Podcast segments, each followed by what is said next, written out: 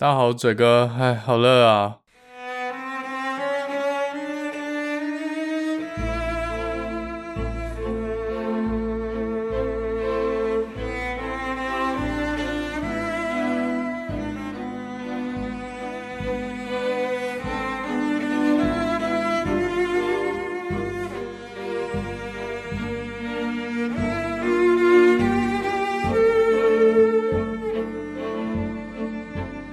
欢迎大家回来打特嘴的地方，我是嘴哥。本来是想要放掉这个礼拜啦，因为六日没办法录音，实在是太热了，整个看天窗。反正我就烂马装死装到底。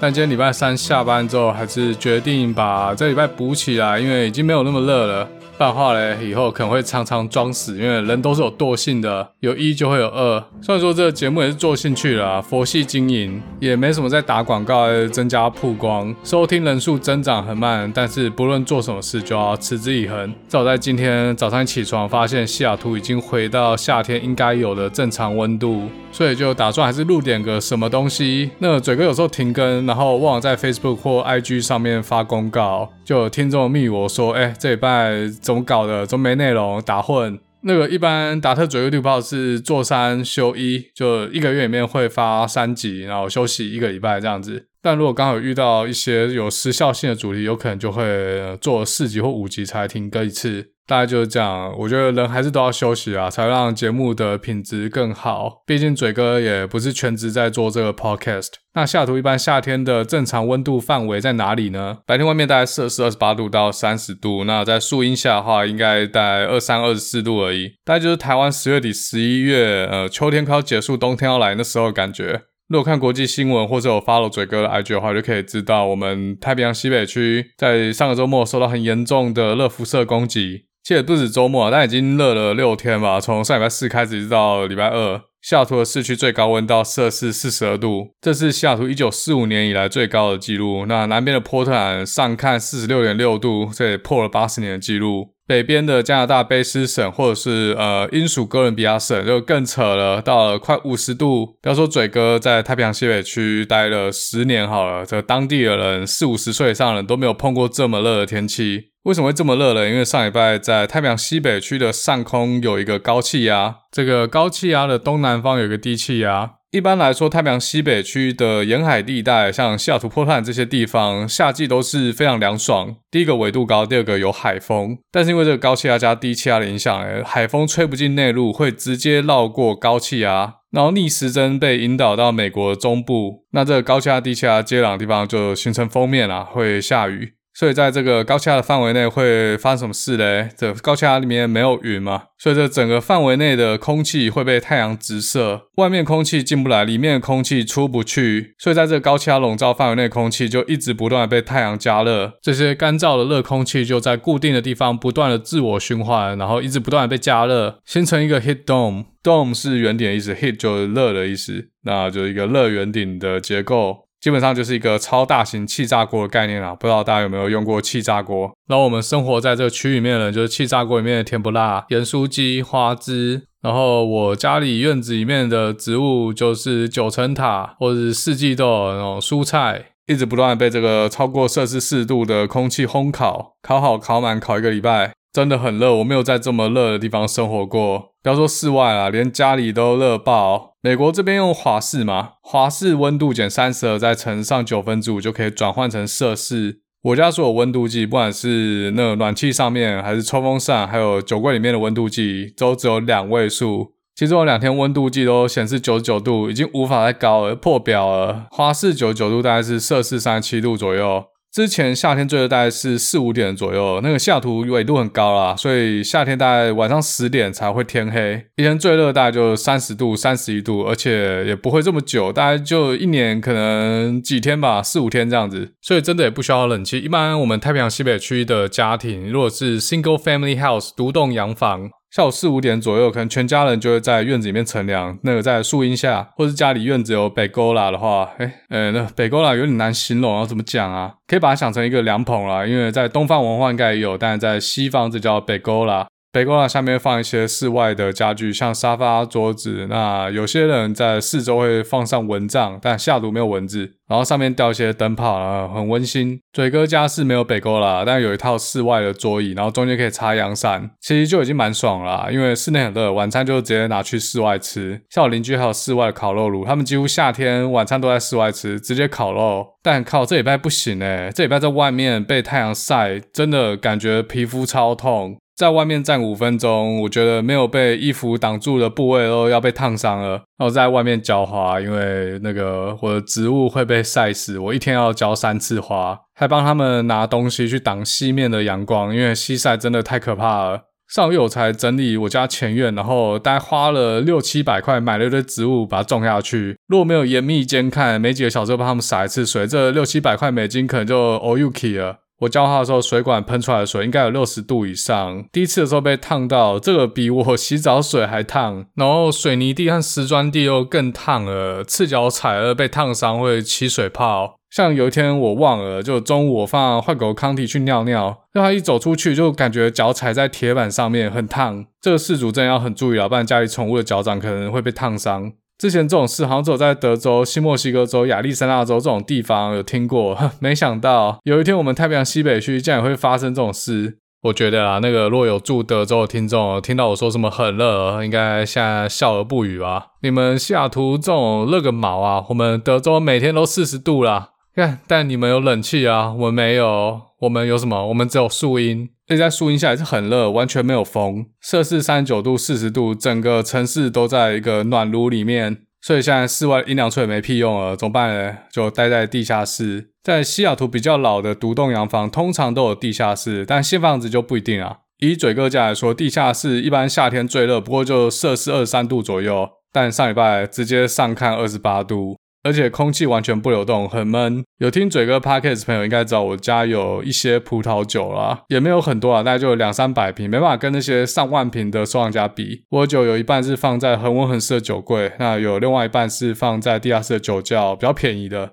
那这个摄氏二十八度干，呃，我觉得可能有些酒坏掉了，或是被加速熟成。但这个以后有讲葡萄酒讲到这块，再跟大家大概介绍一下好了。我的酒是小问题啊，家里还有一只坏狗狗康体，以前它是不允许下来地下室，因为我想要保有一个没有狗毛的空间。不过这次就只能破例了，让它下来地下室。一楼真的不行，真的太热了啊！它身上还穿了一件狗皮大衣，毛很软，很好摸的那种。它一开始要下楼梯，其实还有点怕，有点不太敢下来。不是说他不会走楼梯啦。他在公园都走过比这个陡、比这个长还要深的楼梯，只是他从小就没有让他下来，他只能在上面看。不过根据经验呢，他只要走过一次，他以后就不怕，马上就上下自如。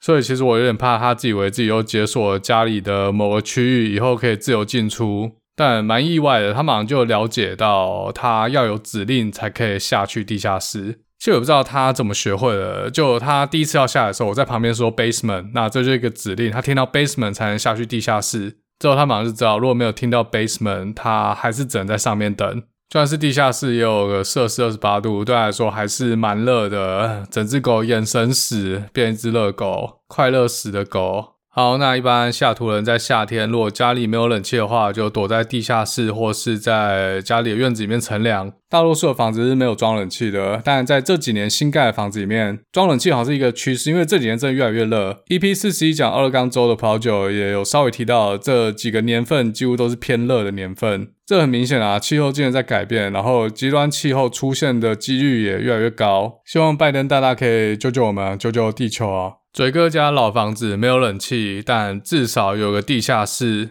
我朋友家里有冷气的那个，家里睡了好几组人，然后全部跑去他家睡觉。有些人是住出租公寓，在西雅图只有很高级的出租公寓才会有冷气。如果是住在西晒的出租公寓里面，那真的太可怕了，一定是超过四十度以上。所以这几天就出现一些乱象。像有些人就直接睡在公寓外面的阳台上面，虽然室外很热，但绝对还是比室内凉一点，而且比较通风。诶，那嘴哥在土耳其的第三集好像有讲过，那个旅馆里面实在太热了，就大家直接睡在阳台上面。这几天真的很多人直接把床垫拖出来，就直接睡在阳台上面。那比较有钱一点的人就会去买冷气。美国有卖一种东西叫做移动式冷气，那这个台湾可能也有，但是我很少看到台湾有人用，因为台湾的房子不管是套房还是公寓，基本上应该都已经有冷气了。那没有冷气的话，夏天怎么住？不可能吗？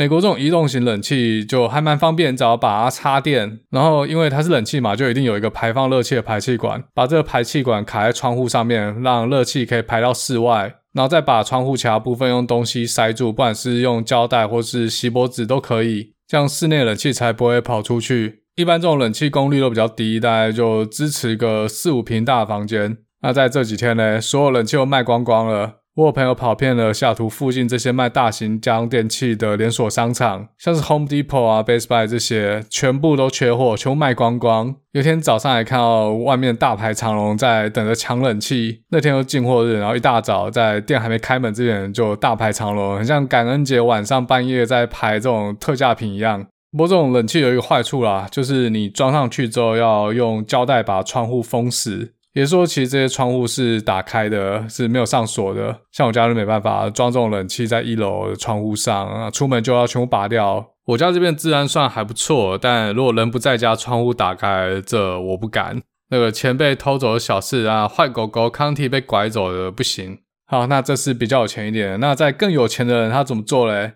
这礼拜几乎西雅图所有旅馆都客满，就花钱吹冷气的意思，买一碗冷气睡个好觉啊。我朋友，他们礼拜一、礼拜二直接请假不上班了，因为家里实在太热，只能逃难到那些家里有冷气的朋友家。然后除了这个之外，卖场也很有趣哦。像我家附近有一个蛮高级的 shopping mall，停车场就都停满了，但是路上走路的人却不怎么多。它是一个室外的 shopping mall，应该是很多人群聚在这些店面里面吹冷气，那其实就是来吹冷气，而不是来购物的。嘴哥毕竟还是一个台湾人，在亚热带地区长大，虽然嘴巴会在那边一直碎念或者靠北，好热好热好热好热，但抗热能力还是吊打这些太平洋西北去土生土长的美国人。回想一下这十年来，我真的觉得很热的一些记忆。上次应该是我博班二三年级的时候，那时候我在西雅图，那我那间公寓是西晒，直接面向西边，完全没有遮蔽。到夏天下午三点以后，基本上室内的温度就会直接飙破三十五度摄氏。但是太阳下山之后，用抽风扇把外面冷空气抽进来，室内温度马上就可以下降到摄氏二十二、二十三度左右，大概就热个一个下午吧，四五个小时。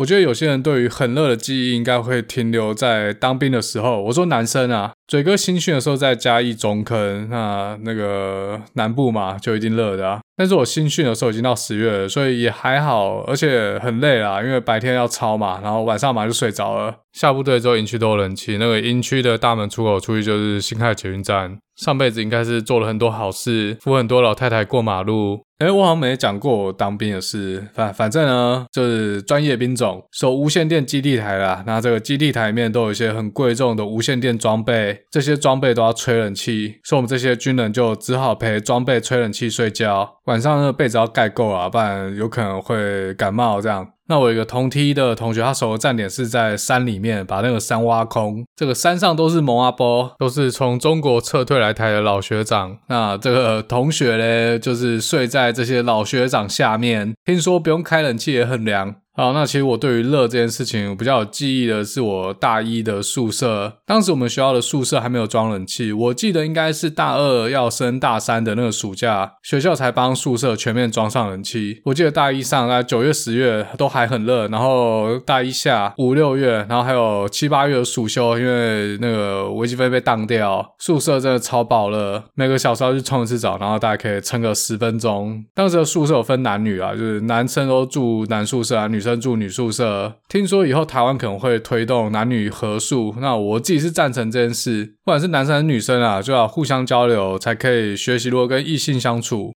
家长如果要禁止这件事，其实也没什么意义啦。如果学生不只要交流，要交换议题的话，其实也都会自己约。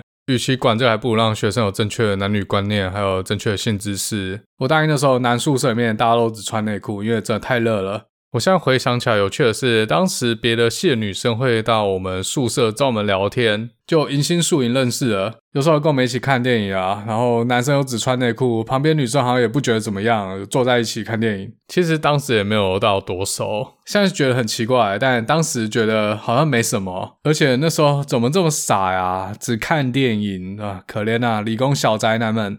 好，那大一再往前，可能就联考了吧？那那当时联考也是没有冷气吹的，现在换有没有我就不知道，是有吗？还是没有？那知道可以留言给我，给我一个答案。好，其实这一集本来是要讲治安的啦，然后因为天气实在太热了，极端异常天气，所以就改录了这个抱怨十分钟的内容。呃，这真的没什么内容啊，这一集就跟大家分享一下生活。分享一下太平洋西北区西雅图波特兰上礼拜发生什么事。达特嘴哥地炮，如果哪一集都不知道讲什么，就转型成一个自言自语的聊天型节目。哦，差点忘了，这一集要刊物一下，上一集提到的 Juneteenth 六月节成为了新的联邦假日 Federal Holiday，我们公司还是没有放假。在美国，联邦假日其实是用在联邦政府底下的公务员，法律上是没有规定私人企业要放联邦假日，所以不要说六月节啦，圣诞节能不能放假，还是看老板爽不爽。也就是说嘞，上上礼拜 Kamala Harris 在演讲里面说是 National Holiday，以台湾的认知，好像觉得这是一个国定假日。啊整个美国没有所谓的国定假日，在一年的十一个联邦假日里面，公司会放几天，就是属于公司的福利。这边是上一集讲的不太正确的部分，这边修正一下。